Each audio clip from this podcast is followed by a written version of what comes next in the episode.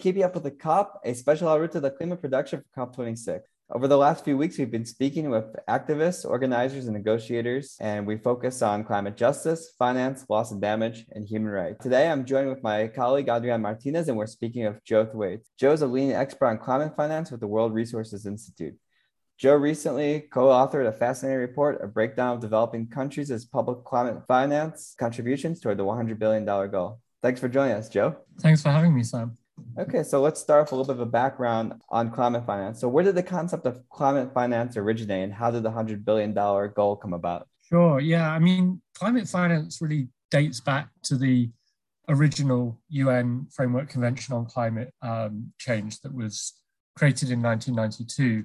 This is the, the overarching convention under which governments of the world have assembled for 26 COPs now, uh, conferences of the party. And in that convention, there were a number of commitments that developed countries had an obligation to support developing countries financially with, with some of the climate actions that, that the convention contained. Now, that framework convention, as, as, as the, the term framework suggests, was, was designed as an overarching uh, skeleton on which you then could hang more detailed uh, treaties and agreements. And so you have the Kyoto Protocol, you have the Paris Agreement uh, that have subsequently added more, more commitments and more detail in terms of climate finance obligations. But, but it really does date back to, to that 1992 treaty. And, and although that the, the way that climate finance was talked about then was relatively abstract, it did that included the sort of principle that developed countries should should have have a sort of moral and, and somewhat legal obligation to support developing countries uh, in undertaking climate action. And, and it's kind of rooted in in a, in both the the historical emissions where where developed countries cumulative emissions have been greater over time and then also in their relative capacity. So the the the fact that they're they're generally richer countries, at least as of 1992 when that was created, and uh, and and so that's that's where it comes from. It's this sense of both responsibility and capacity. And I think you mentioned something very interesting, Joe, in terms of this legal obligation of the developed countries to provide funding, which is something that I feel at least many NGOs and developing countries feel is being eroded in the last COP. This idea that funding uh, for climate is more voluntary rather than an, an obligation, especially in issues related to adaptation or loss and damage. Um, the, the, the whole idea of climate finance, finance is always very abstract, and we're not quite sure uh, what exactly it is. For example, in Costa Rica, we're seeing now how climate finance is fueling the, the decarbonization process in the, in the transfer sector. Also, the Green Climate Fund is providing funding um, around $271 million. Uh, of that, 250 million is, is a loan, which is sort of also the big question from the developing countries that um, how much is this actually financed and how much is just more uh, international debt, which uh, in the case of Latin America, we have a whole load of amount. And then um, also in this uh, finance that the, the Green Climate Fund is providing, at least $21 million. It's on grants to fund uh, 85 kilometers of light rail transit system in San Jose in, in the Central Valley. Can, can you explain how this type of finance from the Green Climate Fund would play on the ground and also this like uh, um, sort of conflicting ideas between volu- how, how much is really voluntary, the idea of climate finance, and um, how much should it be loans and, and how much should it be grants? And, and until what point you find this balance between uh, rich countries saying they're doing uh, climate financing, but uh, while they're really doing is sort of investing or providing grants that then also uh, somehow enrich their own uh, banking systems. Thanks, Adrian. That's a great set of questions, and there's there's a lot in those uh, to unpack. So I think in, in terms of your first question on the sort of obligation and, and, and what, what climate finance commitments are, there one of the key commitments that is that was made under the UN uh, climate convention process was was in 2009 at the Copenhagen COP15 summit, and there developed countries uh, committed to mobilize collectively, jointly, 100 billion dollars per year um, in climate finance for developing countries by 2020. And in Paris at COP21 in 2015, they agreed to continue that mobilization level up to 2025, and then before then set a new collective goal. Um, uh, the, the, all governments would, would negotiate on a new collective goal from, from the 2025 period onwards. So those are sort of those took forward the the sort of the commitments, the more principle level commitments in the in the 1992 convention, and added a specific dollar number to it, and also assigned who you know that it would be developed countries that, that were on the hook for doing this. But one of the challenges is firstly that the the term developed countries isn't actually defined anywhere in the uh, in the the UN uh, climate conventions, nor really is the term developing countries. Uh, is generally taken to to mean the the Annex Two parties, uh, which are the subset of Annex One. And so this gets into a lot of technical details, but essentially the the the convention divided countries um, between Annex 1, which was essentially members of the OECD in 1992, plus the economies in transition, the post Soviet countries. And then of those, the Annex 2 parties were the OECD members as of 1992. But obviously, since then, we've seen a lot, a lot of other countries graduate and join the OECD. So Chile, uh, Costa Rica most recently, South Korea as well. But they're, according to the UN Convention, they're not necessarily deemed developed countries yet. Um, so that's the first challenge is, is sort of who's on the hook, who's who's potentially receiving the funding. The other the other the other element there is this 100 billion is a collective commitment. Uh, so it didn't assign any sort of specific amounts to specific countries, which meant that when you know it's kind of like a group work project at school. Um, you get you you you know your, your group of students get given an assignment um, some students are doing more effort than others, inevitably, um, and uh, and and they all know that they if they fail, they're all they're all going to fail. But if they succeed, there's sort of there, there can sometimes be this sort of sense of free riding um, in which in which the the countries that are more um, uh, you know, every country sort of has some something of an incentive to try and do less than the others and, and ride on the, the efforts of other countries. And so that's one of the challenges of the 100 billion, billion being a collective goal. And then the other problem uh, or, or, challenge of the 100 billion is, is it, it was written to be relatively flexible in terms of it said it can come from public, private resources, bilateral and multilateral, a whole swathe. And, and it was, it was never, I think the idea was that the way that COPs work because because they can only agree stuff based on consensus is that you kind of have to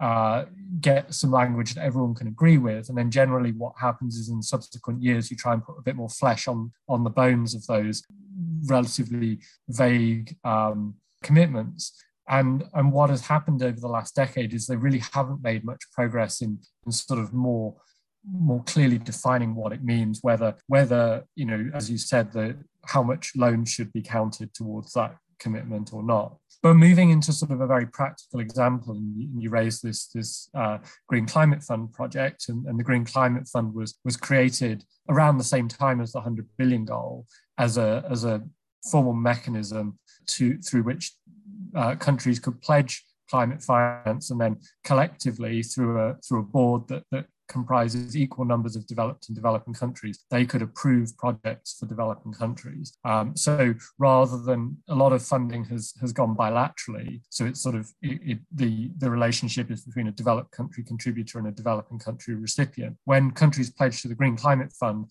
they sort of put it all into a collective pot, and then uh, multilaterally.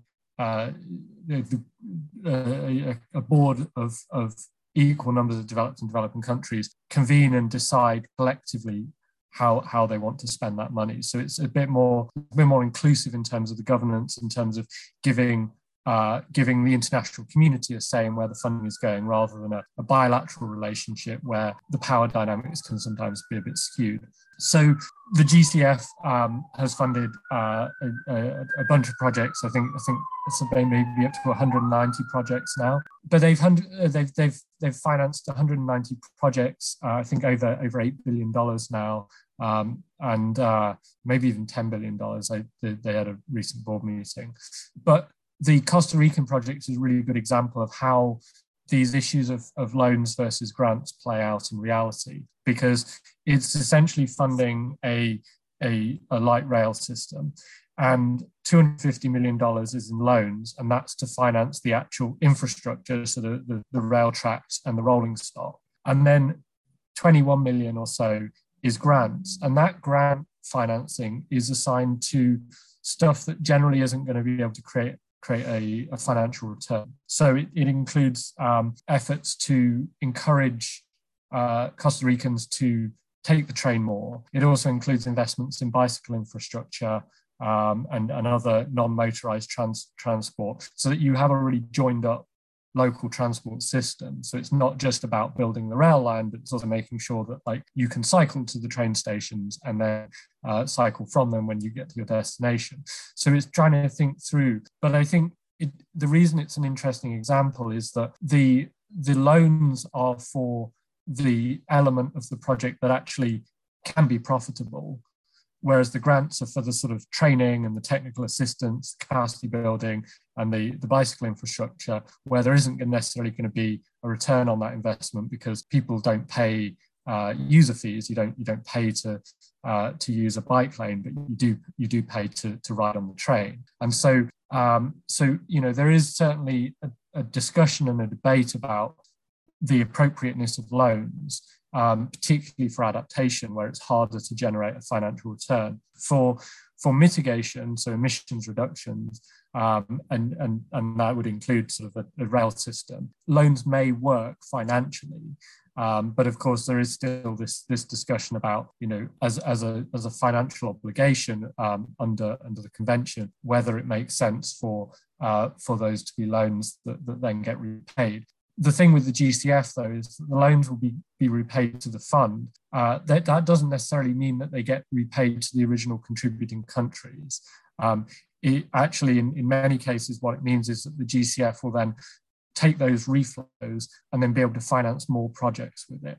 So in some senses, it can make make some sense. Um, that they can they can go and invest in even another project in Costa Rica or other project in another developing country. So it's sort of revolving funds type model. But I, but I think when it comes to adaptation, is a lot more challenging to to to even be able to generate that financial return to then have a conversation about what you do with the reflows and, and whether whether it is right to be to be repaying. Uh, and before I, I, give to the space to Sam with the next question that I, I know he's he's dying to make, I mean, it's a great loan. It's uh, I mean, you couldn't get it eh, probably in, in the best condition anywhere. But somehow it's like when we talk about obligations, um, we're fixing the climate crisis, not only the adaptations uh, um, issue, but also the mitigation with the, the money from the pocket of the global south, from the Costa Rican po- pocket. You're sort of uh, just um, using our money to go around because we're paying it again. So it's not something that that we receive really. We have to pay it back. So and somehow when we have the economics that we have in Costa Rica with a huge uh, deficit in terms of internal debt and international debt, it sort of places a lot of not only puts uh, climate change as, as a very hard political issue nationally, but also um, in some sense in the like more broad uh, um, perspective, we're not really re- getting money. We're just getting a loan to use our money to pay for it. Yeah, absolutely. And I think you know the the the issue of debt sustainability is certainly something that is is attracting rightfully so a lot more attention uh, since since the pandemic um, because it has pushed a lot of countries into either full on debt crises or being on the brink of of, of debt crises. And, and so there is, I think that's certainly, you know, a key, key question about whether loans are appropriate is, is the, is the ability of, of, of a country to actually uh, be able to afford it. And, and then, yeah, the question of where that obligation uh, to, to reduce emissions, who, who, end up, who, who ultimately ends up paying for it. Um, you know, the, as you mentioned with with the, the GCF project, the loans are concessional, so it's it's it's cheaper than the, the, the than than Costa Rica than the government would be able to access from going to the private markets. It's actually, I probably I haven't looked at the exact details of, of the GCF project, but I, I would imagine it's probably cheaper than even going to many of the multilateral development banks, um, where even though their their financing is below market interest rates uh, is still is still potentially higher. So in some senses, if if if it's concessional enough, it's you you don't end up having to pay very much interest, if any interest at all. Um, so so it, it, it, in some sense it's kind of it, it's almost free money, but you you do have to pay it back. I think then you get into this question of like you're investing in capital in of, of a country, you're investing in expanding that country's infrastructure um, and and the you know obviously investing in in rail infrastructure can boost the economy in, in a number of ways and, and have multiplier effects. So i think one of the one of the questions is you know especially if if you were to look at like how much of it how if instead of it being a loan if it was if the grant equivalent was provided so less money but as a, as a full-on grant would you be able to buy as much railway for with a grant as you would be able to with a loan uh, probably not. And so then then then you get into sort of this complex question of like economic modeling and, and whether in um, investing in developing a full-on rail system with with a with a very low cost loan is better than than investing in, in much smaller um, uh, uh, transport infrastructure. Um, and I think that's you know, but it is it is that you're you're absolutely right that it is a tricky question because because you do get into this sense of you know the whose responsibility ultimately is it to pay for for investing in climate action the you know the the economics are are a lot better now than they were even a decade ago in that you know it's often the case that investing in in in mitigation in, in climate action is cheaper than business as usual investment. And so you know one of another way of looking at it is if if, if you don't build the rail system what how much is it going to cost costa ricans to to travel by alternative means whether it's by bus or through through through private cars? And and so that can in some senses can can can maybe more be more expensive for the local population. There's a whole bunch of questions to to take into account on this, but but yeah, so the you know there's there's certainly the, the principal level of, of who pays for climate action, um, but there's as as we see the economics of of of climate investment shifting quite profoundly over the last decade, we we increasingly see that that investing in mitigation is not just good from from a climate perspective, but it can save you money compared to sort of a business as usual um, uh, approach. Um, but yeah, it, you know, it's one of those things that is really hard to to run all those counterfactual scenarios and figure out exactly what what what it would actually look like under um, you know comparing the business as usual to, to the climate investment case. Uh, but it increasingly does uh, does look like that you know that making an investment in climate change is is something that that can benefit the local population and save save people money.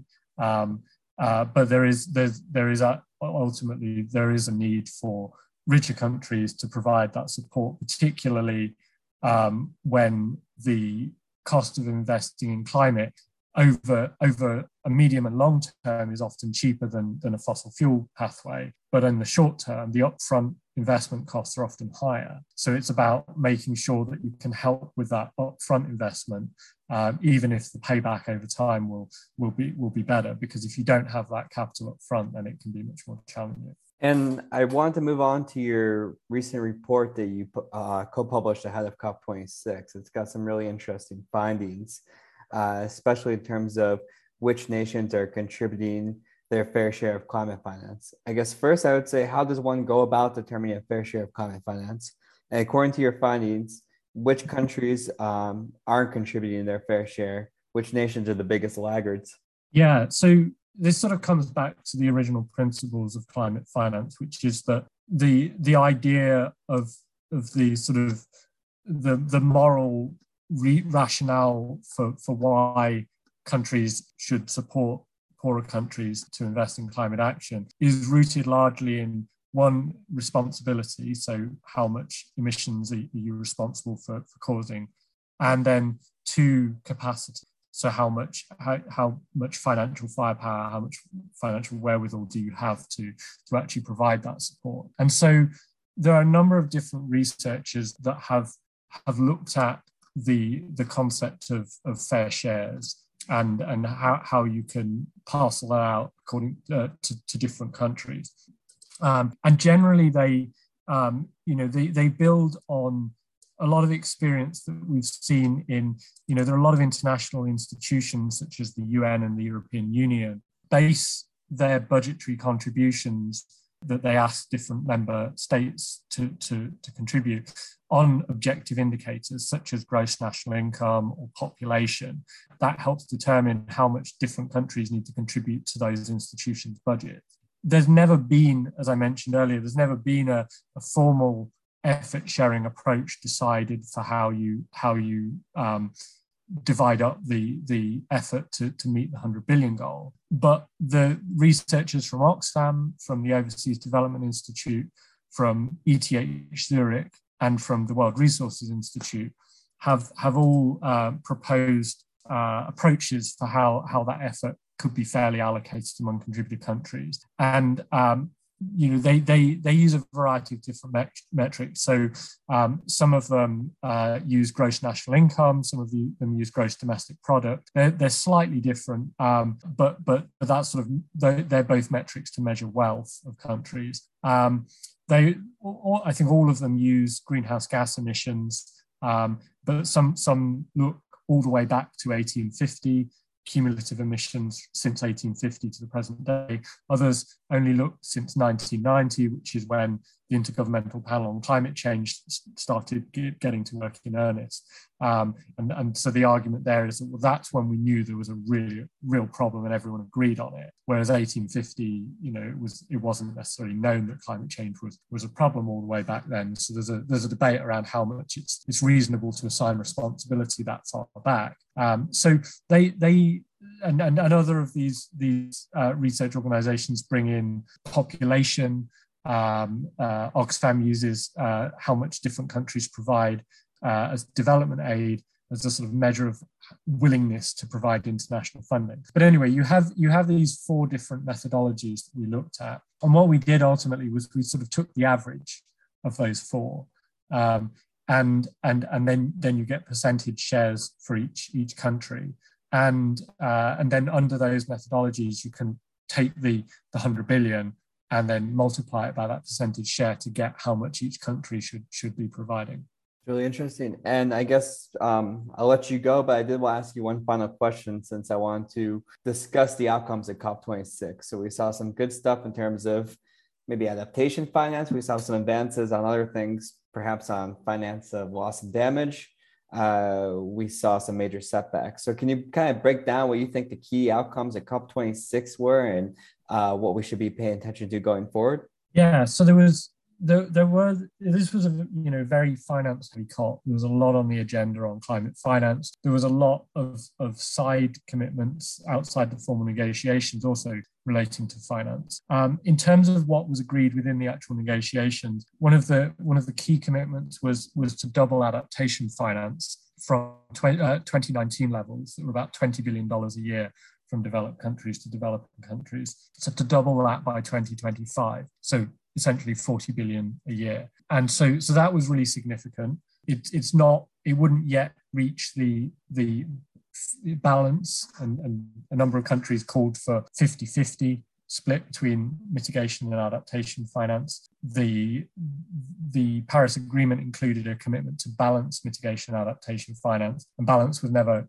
clearly defined. And again, that, that comes back to this idea of you you agree um, in in COP decisions often and in, in the Paris Agreement. There's a there's a degree of constructive ambiguity around around the pledges, um, and then subsequently you sort of add on more more detail. But the idea, the, the commitment in COP26 was to double adaptation finance with a view to reaching balance ultimately. Um, so 40 billion a year will probably get to about uh, about 45% of, of the public finance by 2025 and about 35% of, of all finance from developed to developing countries. So uh, so it's getting there, but it's certainly not not at the 50-50 level. The other the other sort of key uh, thing that, that that was agreed in negotiations was to start the negotiations on a post 2025 collective climate finance goal. So they've agreed a process over the next few years that brings in experts, bring government ministers every year uh, to, to, to discuss how, how they move forward on that. And then they also finalized the, the, the rule book of the Paris Agreement, and that included the reporting uh, tables they, that, that countries will use to report on the finance that they provide receive and, and need uh, as, as appropriate.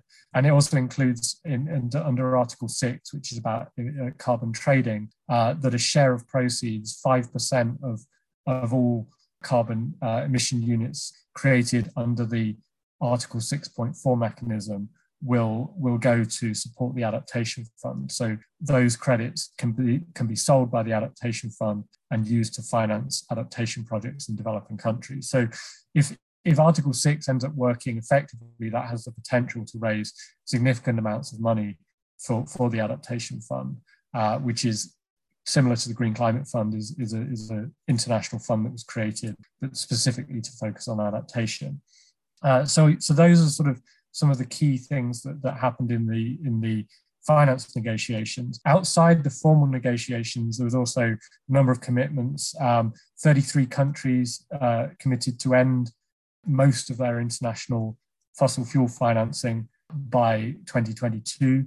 Uh, that that is estimated to be about $25 billion a year. And not only did they commit to end that fossil fuel financing, but they committed to shift it into clean energy. So I think that's really important because it's it wasn't saying that we're going to leave developing countries high and dry and and uh, and, and leave them in the lurch in terms of meeting their energy access needs, but rather it was a, it was about transitioning that funding flow from fossil fuel fossil fuels to clean energy. You also saw uh, pledges to the Adaptation Fund and the Least Developed Countries Fund uh, that, that, broke records. Uh, so 356 million was pledged to the Adaptation Fund, 413 million was pledged to the Least Developed Countries Fund.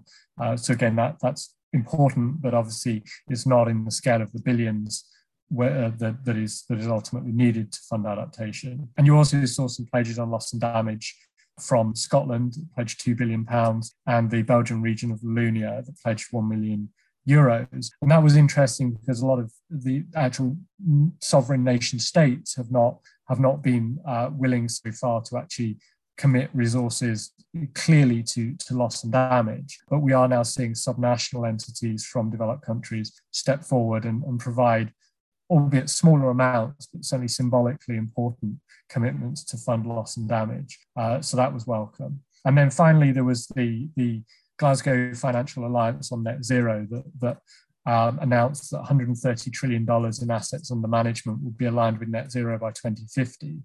And it's certainly a big number, but there are a lot of questions about what exactly that means because many of the signatories to that commitment have have not uh, or continue to finance fossil fuels and that they've not yet uh, in the near term aren't taking many visible actions to actually reorient their capital flows um, over the next few years away from fossil fuels and towards clean energy and, and, climate investments. And so I think there are a lot of questions, it raises many questions as, as answers about what exactly that's going to entail. But I think in the coming years, we're going to see a lot more effort to sort of hold the the entities that, that made these commitments to account on that um, and, and hopefully put put a lot more detail on what it actually means to to be aligned with net zero. Thanks for tuning in to Keeping Up with the COP. To keep up to date with uh, Joe's latest work, follow him on Twitter at J O E T H W 8S. To keep up with our latest coverage of COP26, follow us at laruta.clima.org or check us out on Twitter, Instagram, Facebook, Spotify, and YouTube.